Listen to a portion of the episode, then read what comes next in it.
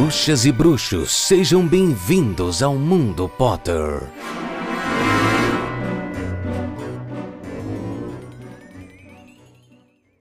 Sejam todos muito bem-vindos a mais uma edição do Mundo Potter. Eu sou Itamar Santos e quinzenalmente a gente tem um encontro marcado para falar sobre Harry Potter, mais especificamente comentar capítulo a capítulo dos livros criados pela J.K. Rowling. E junto comigo o meu amigo Paulo Rodrigues. Oi, gente, como é que vocês estão? Tudo bem? Pessoal, bem-vindos ao nosso terceiro encontro do mês. Então, estamos aqui dia 18 de dezembro, juntos mais uma vez, nosso penúltimo último episódio semanal. Vocês estão sentindo uma tristeza assim no coração? Porque eu tô, desculpa, mas eu tô triste. Eu sei, é impossível, eu sei, não faz essa cara pra mim, Ita. Eu sei, é difícil, a gente tá lutando bastante, sofrendo para gravar semanalmente, eu entendo, mas eu vou sentir falta, eu vou sentir saudade mesmo, admito. Tristeza não, é um momento de comemorações, nós estamos no mês festivo, a data do ano que você mais gosta, Paulo. Então assim, Isso nós é estamos, em, estamos em comemoração comemoração, né? Aí, em comemoração aí o mês de Natal, a gente decidiu criar aí um episódio por semana, então a gente tá com quatro episódios durante esse mês. Eu espero que você ouvinte esteja gostando, né? Se divertindo.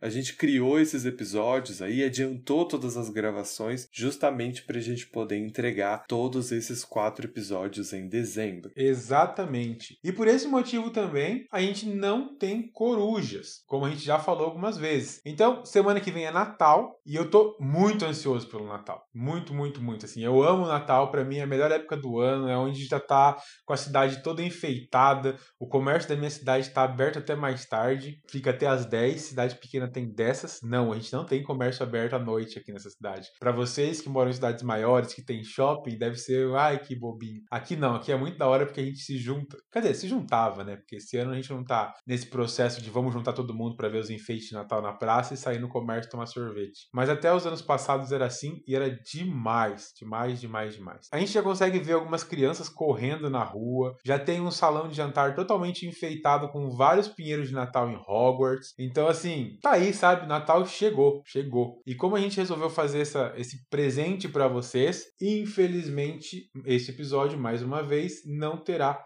corujas de vocês. Mas, como já dissemos algumas vezes também, nós gostaríamos de saber o que vocês estão achando desses episódios. Qual é a percepção de vocês, se vocês têm gostado, se vocês não têm gostado, se tem pontos que vocês concordam com a gente, vocês não concordam com a gente. E para isso, a gente está ansiosíssimo para receber as vossas corujas. Então, como é que eles fazem para mandar coruja para a gente? É muito simples, Paulo. Eles podem estar tá mandando via e-mail para mundopottercast@gmail.com ou pode estar tá deixando um comentário no post do site mundopottercast.wordpress.com ou nas nossas redes pessoais, no caso, o meu Instagram arroba Itacent, I-T-H-A-S-A-N-T, ou as redes pessoais do Paulo, que é Rodrigues PH. É isso, galera. Então manda pra gente as suas corujas, manda pra gente todas as suas percepções. A gente vai amar ler todas elas e responder todas elas. E se elas forem extremamente relevantes para a construção do capítulo, talvez uma opinião que vocês é, estejam falando e que discordam ou concordam com a gente, por que não ela não apareça nos episódios futuros, né? Então, muito obrigado obrigado desde já pelas suas corujas, por terem ouvido a gente até aqui. Muito obrigado por ter ouvido a gente até aqui. Muito obrigado pelas suas corujas que vocês ainda vão mandar. A gente vai ler com todo carinho. E é isso, Paulo. Então vamos dar início ao capítulo dessa semana. Hoje é o episódio de número 40, capítulo de número 3, O Noitebus Andante. Alô, Romora! Sem saber para onde ir, Harry tenta despistar o ministério e consegue dar de cara com o ministro. Claramente, eu sou o Harry, fugindo dos meus problemas. Então, eu também. Depois de sair da casa dos Dursley, Harry caminha sem rumo por Little Wink, com uma parcela de raiva ainda batendo em seu peito e uma certa preocupação de pensar no que fazer agora, ele finalmente seita em um muro na Rua das Magnólias e, tomado pelo pânico por estar sozinho e sem dinheiro. O Harry ainda comenta, né, que ele possui um dinheirinho bruxo, mas que ele não vai ser de nenhuma grande ajuda para ele, já que ele tá no mundo trouxa, né? Em uma rua escura, nosso herói tem a certeza de que vai ser expulso de Hogwarts, né, já que o Harry quebrou o estatuto de sigilo de magia. Então nosso herói está aí bem preocupado com as consequências que isso vai lhe causar. Em dúvida sobre o seu futuro, Harry cogita usar magia novamente para encantar o seu malão, de modo a conseguir carregá-lo até o centro de Londres, aonde ele poderia fazer aí um saque da sua pequena fortuna lá no, no banco de Gringotts e simplesmente fugir, se exilar aí do mundo bruxo também e viver uma vida totalmente independente. E isso sendo um pequeno bruxo de 13 anos. É um plano bem audacioso, diga-se de passagem. E eu acho que tem tudo para dar certo, né? Imagina, ele só é um bruxo, um dos bruxos mais famosos vivos até hoje. Ele é um dos bruxos mais procurados por todos os comensais da morte. Ele é odiado pelo tio Vold. Ele vai morar sozinho em uma casa no campo. Eu acho que vai dar tudo certo sozinho, sem amigos, o Harry tava reclamando porque tava sem a coruja. Você acha que o Harry vai conseguir se esconder pois sem é. amigos, é, sem vai ninguém? Entender, né? Eu acho pouco provável. Também acho que não daria certo, não. Ele provavelmente ia morar sozinho na toca, né?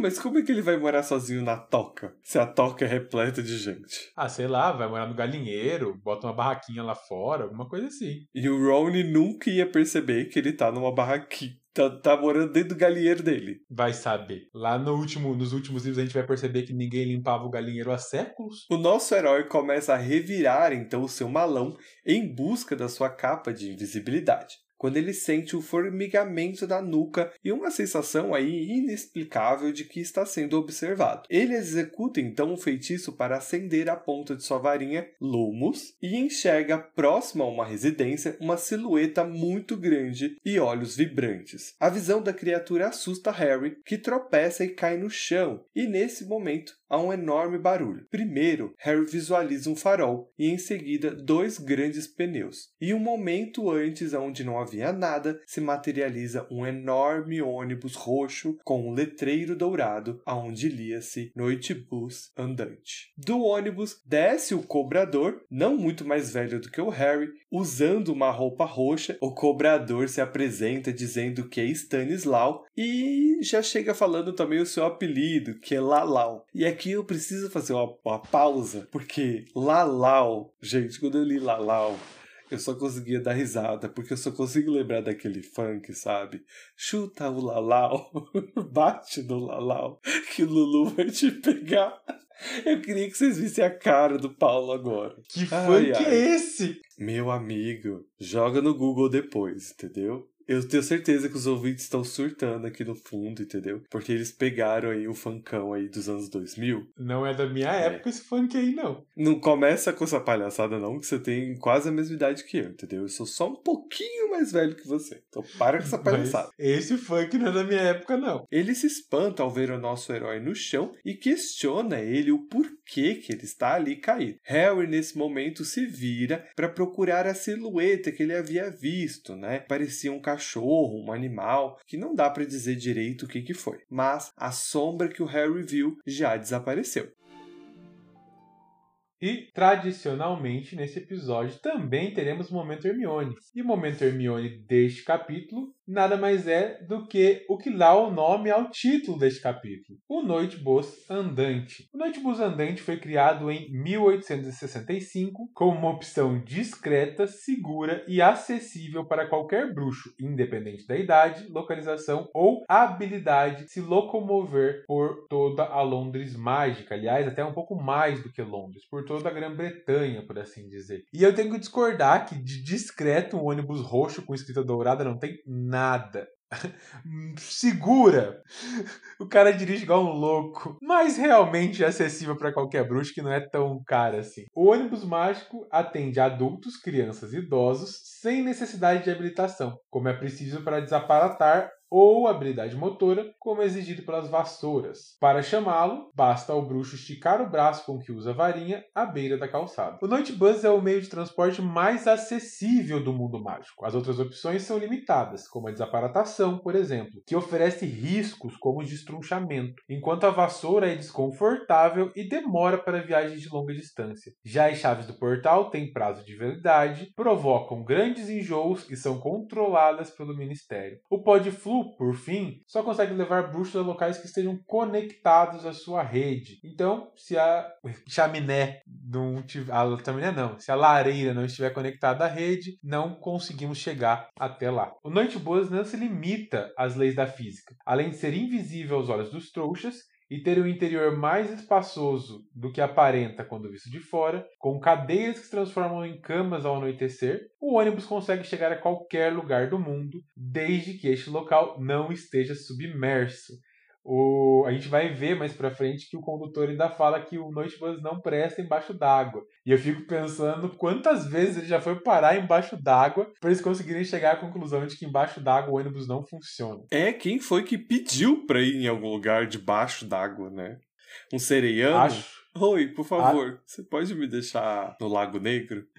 Provavelmente, provavelmente foi exatamente isso. Se não foi o Sereianos, foi o Aquaman. O preço da passagem varia de acordo com a distância entre o ponto de partida e o ponto de destino. O que é muito semelhante ao nosso sistema de ônibus, né? Se a gente vai de Campo Mourão a São Paulo, é uma distância. Campo Mourão é a cidade que eu moro, galera. Se a gente vai de Campo Mourão a Rondônia, é uma distância maior ainda e, consequentemente, um preço maior ainda. E para o Noite Bus funciona da mesma maneira. É claro que, sendo uma forma barata e por utilizar uma estrutura trouxa, usando um ônibus, o Noite Bus é mal visto pela maior parte da comunidade bruxa, Principalmente aquela parte que gosta de um sangue puro, né? Sabe de quem que a gente está falando. Mas por sua praticidade e capacidade de chegar a qualquer lugar do mundo, desde que este local não esteja embaixo d'água, o ônibus caiu no gosto da comunidade em geral, fazendo dele um grande sucesso. É. 50 pontos para o Ministério por essa criação. Enquanto a gente estava dando pontos para o Ministério, Dumbledore deu 100 pontos para o Harry.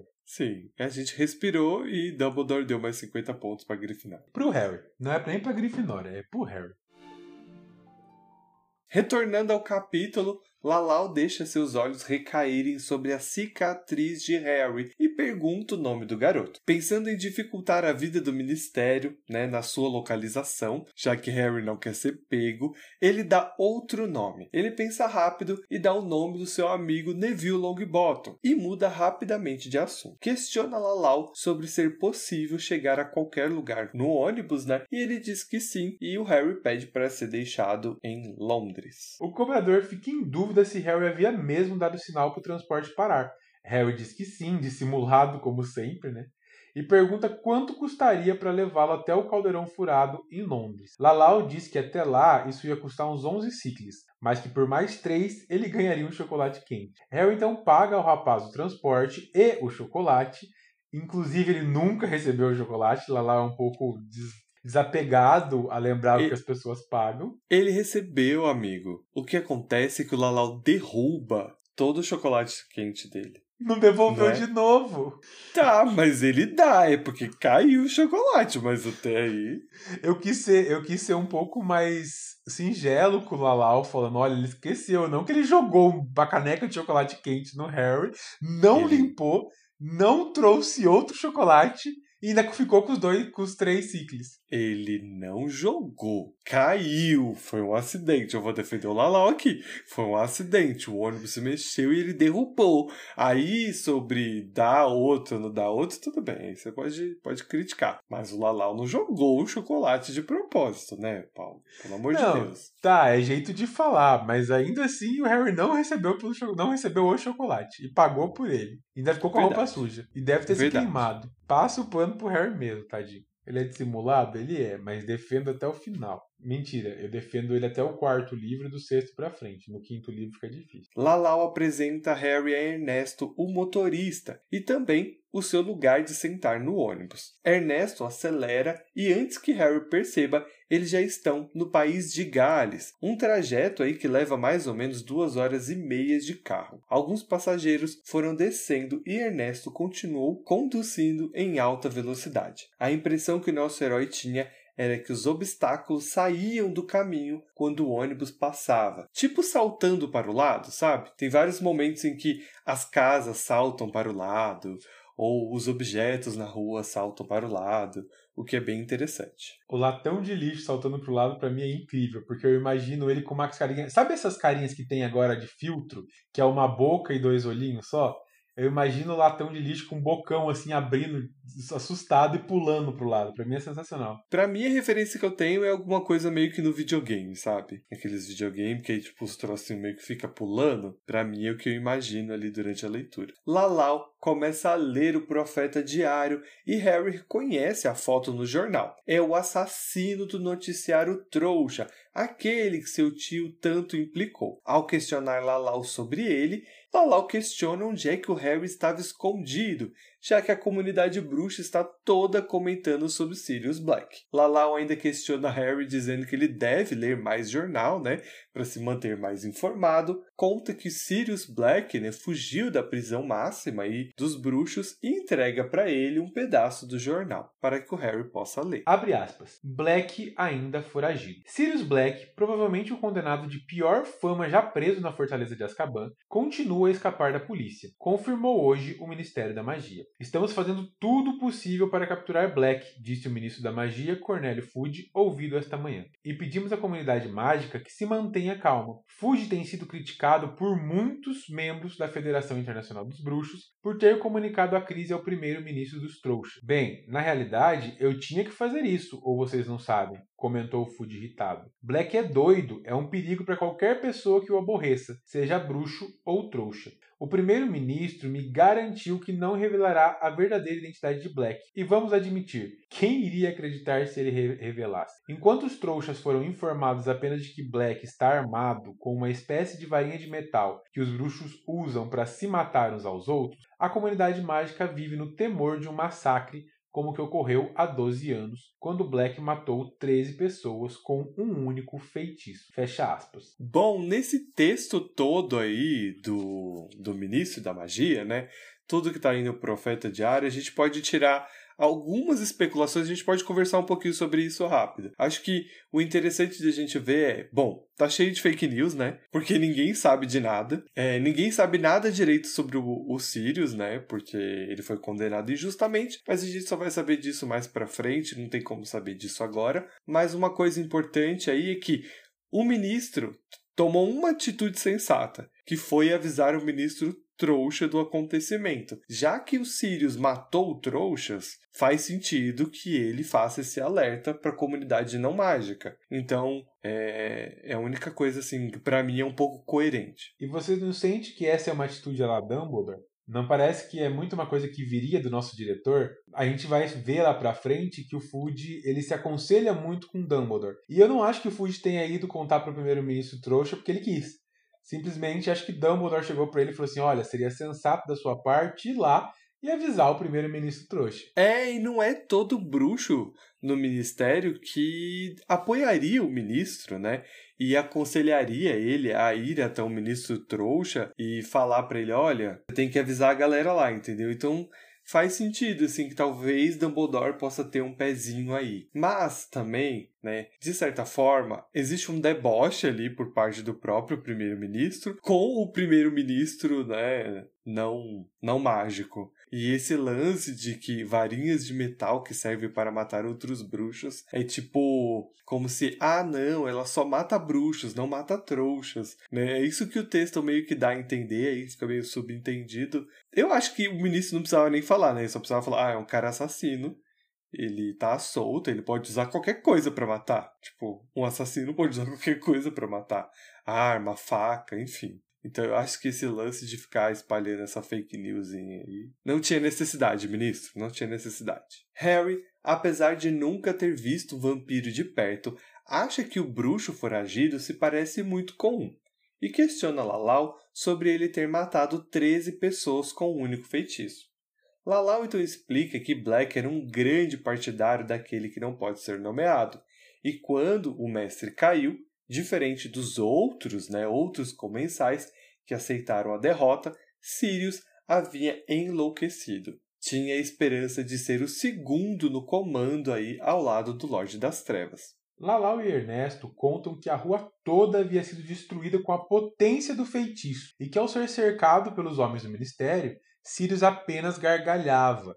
Ele ainda estava em dúvida se o tal Black já era louco naquela época ou que ele piorou depois que ele foi para Azkaban, tantos anos sendo expostos aos guardas de Azkaban e que com certeza, se ele não fosse louco na época, ele estaria agora. E eu acho super legal que eles fazem uns mistérios, né, sobre o guarda de Azkaban. Quem será que é esse guarda e por que que eles estariam loucos, o Sirius estaria louco de estar exposto a ele. É, Azkaban, ela começa a crescer essa essa tensão, né, sobre o que é esse suspense, sobre o que é Azkaban, como essa essa prisão funciona e quem são esses guardas, porque é sempre falado sobre ah, os guardas, os guardas, os guardas de Azkaban, mas ninguém está explicando direito como é que isso funciona.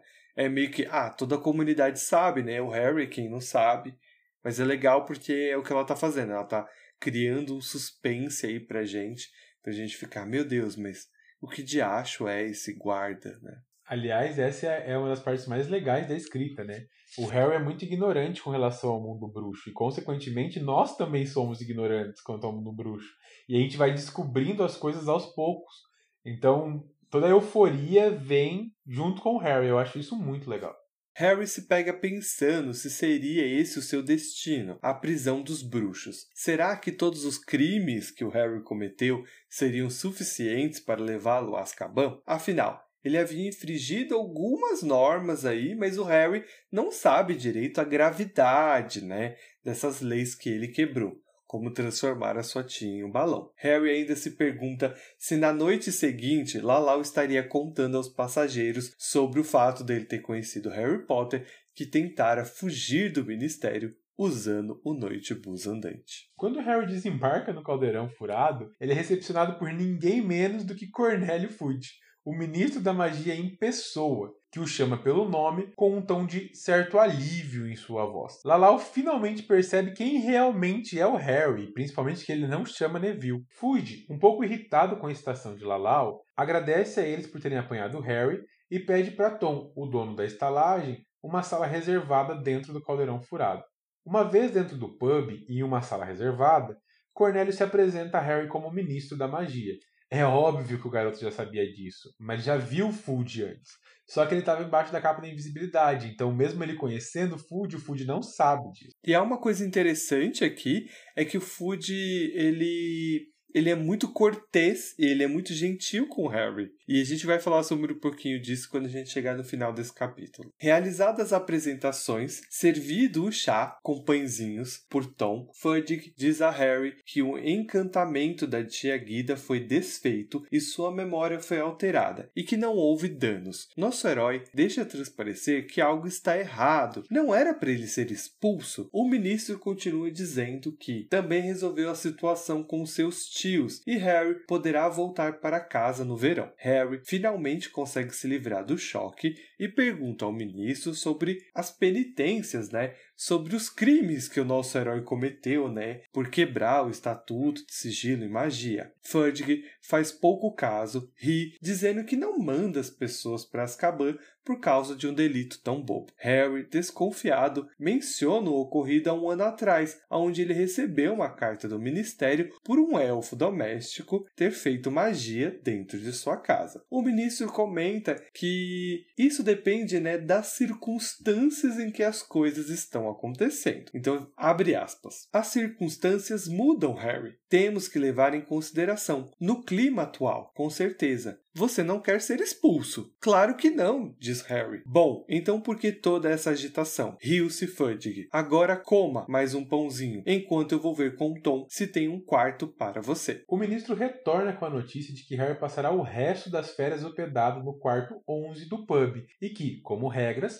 o garoto deverá andar somente do lado bruxo de Londres e retornar a seu quarto antes de escurecer. Harry pergunta o porquê dessas medidas, mas recebe uma resposta leviana do ministro e a promessa de que Tom estará de olho no Harry durante todo o seu período de estadia no Caldeirão Furado. Cornélio então se despede de Harry, que, em uma das suas súbitas inspirações, pergunta se o ministro não poderia assinar sua autorização para visitar o povoado de Hogsmeade. Fudge diz que não tem autoridade para isso, já que não é o seu guardião, e termina dizendo que, nas atuais circunstâncias, é até melhor de que Harry não vá. O garoto é conduzido por Tom até o seu quarto, e chegando lá, Harry encontra Edviges, a nossa coruja corujinha já está esperando pelo seu herói ali no quarto. Sem nem acreditar na sorte que tem, Harry se deita na cama e descansa, sabendo que não só não será expulso de Hogwarts, como também tem duas semanas de férias só para ele, longe da casa dos Dursley. O Harry não poderia estar mais feliz com toda essa situação. Bom, mas a gente precisa conversar um pouquinho e rápido, tá? Sobre essas questões do ministro, né? Por que que todas essas leis, vamos dizer assim, que o Harry quebrou, porque ele não quebrou uma vez só, apesar de ele ter quebrado o estatuto de sigilo, né, ao inflar a tia Guida na casa dos Dursley, o Harry também usou magia ali na rua, né, quando ele viu aquela criatura, aquela sombra grande, o Harry usou magia para acender a varinha, então ele está usando magia fora de Hogwarts, o que também é proibido aí para menores. Então o Harry estava ali quebrando várias várias regrinhas, várias leis, e por que que dessa vez ele não está sendo notificado? Bom, como o próprio ministro diz, as circunstâncias mudam tudo. Como todo bom político, né? O, o primeiro-ministro aí interpreta as leis da, do jeito que lhe convém, vamos dizer assim. E o Harry, né, tá correndo perigo. Só que o Harry não sabe ainda. Toda a comunidade aí acredita que Sirius Black fugiu de Azkaban para ir atrás do Harry. Então, o que aconteceria se no mandato do primeiro-ministro, Fudge, Harry Potter, o garoto que sobreviveu e que matou, tecnicamente não, mas que muita gente acredita que sim, o maior bruxo das trevas de todos os tempos. Né? Seria a pior coisa que poderia acontecer na carreira do primeiro-ministro. Então, ele estava procurando Harry porque ele precisa garantir a proteção do garoto. Então, o, o Harry diz que tem sorte mas na verdade é o primeiro-ministro que teve muita sorte. Porque antes de começar uma busca, né, o Harry apareceu ali na porta do caldeirão furado para ele. É, e é tão preocupante que o próprio ministro sai da sua casa à noite, sabe Deus que horas era, porque já passou o jantar, para ir procurar o Harry. Pensa que o presidente da república de repente está te procurando. É mais ou menos essa analogia. Se o presidente está te procurando, ou o ministro está te procurando, quem mais não está? Então imagina a mobilização que estava dentro do ministério, já para começar a entender onde estava o Harry, pessoas saindo da cama, pessoas sendo chamadas para hora extra. Folha de pagamento do Ministério da Magia vai ficar uma loucura nesse mês, tá? E a quantidade de pessoas que tiveram hora extra por ser chamado para procurar o Harry, sendo que ele nem estava em perigo, literalmente, é absurdo. E realmente mostra um pouco, e mais um pouco, né, da verdadeira face do Food. É, ele não tá ali preocupado com o Harry, oh meu Deus, o Harry, o menino, o garoto. Não, ele tá preocupado com o que vai acontecer com ele. Meu Deus, se o Harry morre nesse momento, a minha carreira vai pro lixo. É isso que vem preocupando o Food desde sempre. Então, nossa, que bonitinho, o Food está atrás do Harry. Não, o Food está atrás de salvar a sua carreira, que é a coisa mais preciosa da vida dele. E isso precisa estar muito claro na cabeça de vocês. Talvez a gente não saiba disso, ou não tenha tanta certeza disso lendo, e a gente se surpreende negativamente lá para frente. Mas para vocês agora é clássico que estamos dando esse spoiler gigante para vocês não sofrerem enquanto a gente sofreu lá na frente, sabendo que o Food só pensa nele. Eu acho que só mais uma coisa que é preciso ser dito, né? É que o fato de o Harry ter usado magia em casa é que deu todo esse start de alerta. Porque pensem, o Harry não pode usar magia fora de casa, o Harry usou magia, pessoas do ministério foram até a casa dele para saber o que aconteceu. Não simplesmente chegou uma cartinha lá falando que ele não pode usar magia, como aconteceu na Câmara Secreta. Pessoas do ministério foram até o local. Porque o uso de magia propriamente dito, dá o start e a galera falou: bom, se o Harry tá usando magia, Sirius Black tá solto, provavelmente ele tá lá. Então é por isso que tá todo mundo meio afobado, é por isso que o ministro tá procurando o Harry, porque assim, o ministro sabe exatamente aonde o Harry tava. Ele sabia que ele tava na casa dos Dursley. Então se ele quisesse ter ido lá para tirar o Harry de lá para levar para um lugar seguro, ele teria feito. O ministro tá procurando porque ele sabe que o Harry fugiu, porque o Harry usou magia, a galera correu para lá, o Harry não estava lá, então a galera começa a procurar por ele. Então é por isso, só pra gente ficar mais bem situado. E eu acho que gela um pouco mais o coração, porque assim, o ministro não tem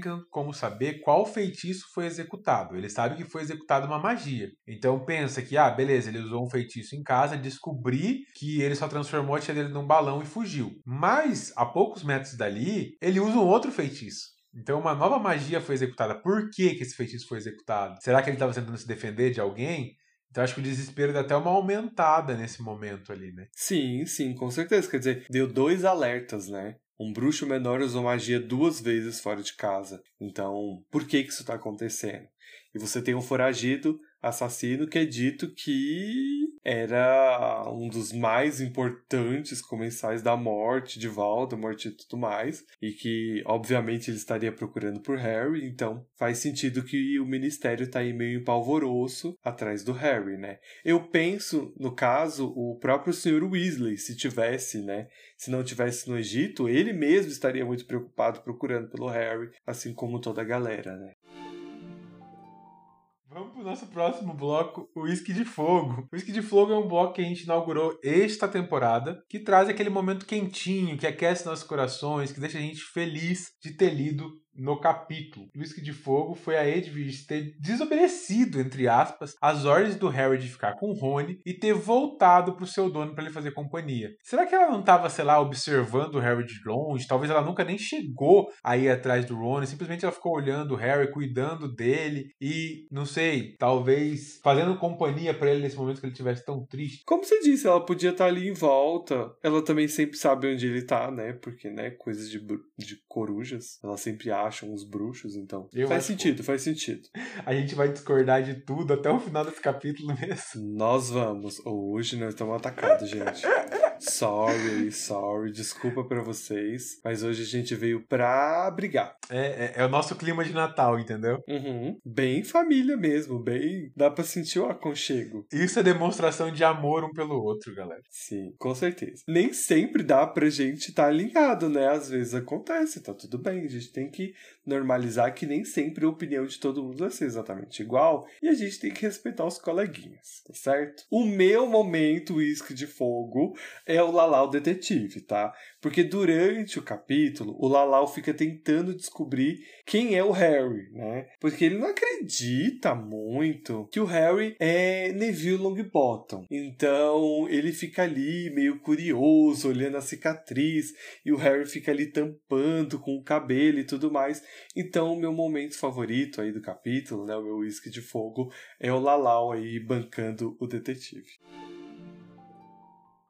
Biblioteca da Granger desta edição é um filme, mais uma vez. Eu trouxe um filme que eu gosto bastante. É um filme que, de novo, toca muito com o interior da gente. E, e, eu gosto muito, é um filme relativamente fofo. E o nome do filme é As Vantagens de Ser Invisível. O Ita fez uma cara muito de ser louco, que filme fofo, mas é fofo sim para mim, porque ele mostra como uma amizade pode mudar a vida de alguém. Uma amizade, um amor, pode transformar a vida da pessoa absurdamente. Eu gosto muito dele, eu acho ele muito fofo. A cena final, onde ele se encontra e ele tá no seu lugar e ele sente aquela música com as pessoas que ele gosta, é, sei lá, é muito bonitinho. Então eu realmente gosto desse filme e indico a vocês caso vocês não tenham visto ainda. É um filme bem legal. A gente tem Emma Watson, né, que faz Hermione, tem Logan Lerman, que é muito famoso por Percy Jackson. A gente também tem, não conhece? Não, ele é muito famoso por fazer um filme inspirado pessimamente nos livros de Percy Jackson. Tá, mas mas é o nome do personagem, Paulo. Você não vem me corrigir aqui, não. É horrível. Esse filme não merece ser chamado de filme de Percy Jackson. Não merece. É, ele pode ser ruim, mas tá lá, entendeu? Percy. Jackson.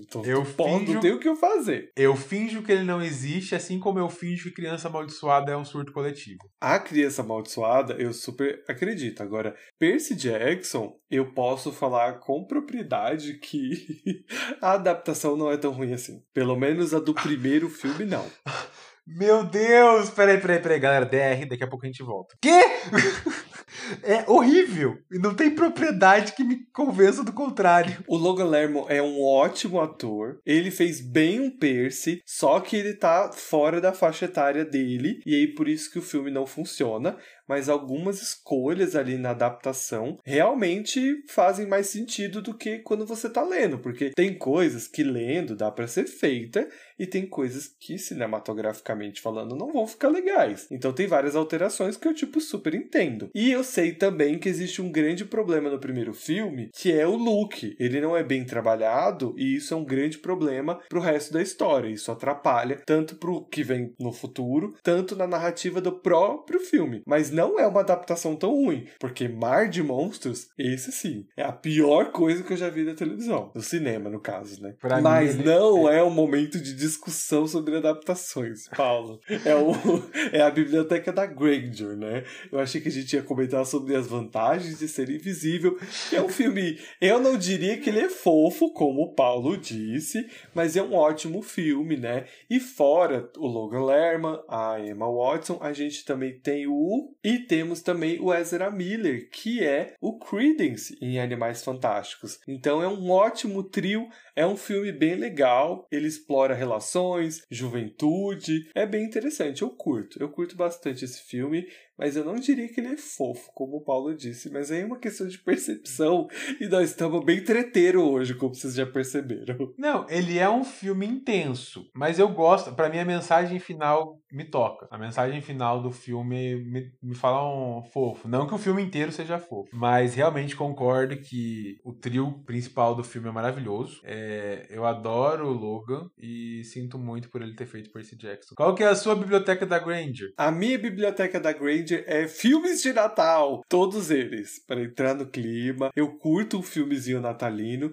Eu, nos últimos dois anos, vou ser sincero, não tô conseguindo ter tempo nessa época do ano para me dedicar a filmes natalinos. Mas eu simplesmente amo, é o que eu mais curto nessa época do ano. Esses filmes bem ruizinho, bem trecheiro, tipo Meu Papai é Noel, Pa- Meu Papai é Noel 2, Esqueceram de Mim 1, Esqueceram de Mim 2, que não é necessariamente sobre Natal, esqueceram de mim, mas rola o Natal lá e normalmente sempre passa nessa época. Mas filmes de Natal, Rudolph, a Reina do Nariz Vermelho, enfim, eu curto, entendeu? Eu curto bastante, eu acho que super entra no clima, eu acho. Klaus, que é uma que é um filme original da Netflix do ano passado, é uma animação, é super fofa de Natal também. E a, a Netflix tá com uma sessão toda da Vanessa Hudgens, com vários filmes da Vanessa Hudgens de Natal. Eu, particularmente, não tive tempo de assistir nenhum ainda, mas tem, tipo, sei lá, acho que uns três ou quatro filmes. E eu curto, fica aí a minha recomendação. Assista aí um filmezinho de Natal pra entrar no clima, entendeu? Eu curto. Eu jurava que você ia indicar The Grinch. Eu não gosto do Grinch. É, não, tudo do bem. contrário. Eu não vou discutir com, sobre o Grinch porque eu ainda tô encucado com Percy Jackson, não é uma péssima adaptação. Visas, se você estiver ouvindo a gente agora, me ajuda, por favor. Eu já falei, eu não gosto de falar mal das adaptações de Harry Potter. Eu, porque eu, para mim é muito nítido diferenciar uma coisa da outra. Como eu falei, eu entendo que tem muitos problemas, mas eu não acho que o primeiro filme de Percy Jackson seja ruim, tá? Eu acho que ele é legal. É claro que ele podia ser muito melhor do que ele é, mas ele é legal. Agora em Mar de Monstros não dá pra defender. A história realmente foge muito do que tem que ser feito, as coisas vão para outro caminho, fica nítido que os protagonistas não têm a idade dos personagens, porque eles não conseguem tomar as decisões e atitudes que os personagens originalmente tomariam, e isso influencia todo no roteiro ali. E aí você tem tipo um Percy muito velho para a idade dele, fazendo coisas que não deveria, e aí o roteiro tenta dar uma adaptada para encaixar essa idade, e aí fica muito ruim. E aí o Luke que não no começo eles acharam que não ia ter muita importância lá no primeiro filme, aí no segundo eles tentam dar uma importância para ele. Cronos, olha, aí é uma grande bagunça, uma grande salada, e aí eu não tenho como defender mesmo Mar de Monstros, mas eu, eu acho ainda que o primeiro filme de Percy Jackson não é tão ruim como a galera fala. Eu acho que a galera, tipo, bota muita, muita banca ali em reclamar e tudo mais. Tem umas coisas bem legais. Tá? Eu entendo que tem problema, gente. Mas eu acho que não é tão ruim assim como todo mundo diz. E ó, eu assisti várias vezes, tá? Várias vezes esse filme. Não vou dar mais contexto do, do que isso, mas é o que eu posso dizer. E com isso a gente encerra mais um capítulo e, consequentemente, mais um episódio do nosso podcast. O episódio seguinte, o próximo, na semana que vem, e nosso último episódio deste mês, é o episódio especial de Natal número 2, que nós vamos falar sobre. Hogsmeade, né? Lugares Fantásticos é o nome do nosso especial aí de Natal e nós vamos conversar um pouquinho sobre o povoado bruxo que fica ali próximo a Hogwarts. Então é isso, gente. Aguardo vocês até a sexta-feira que vem. Um grande beijo, abraço e tchau. E corta!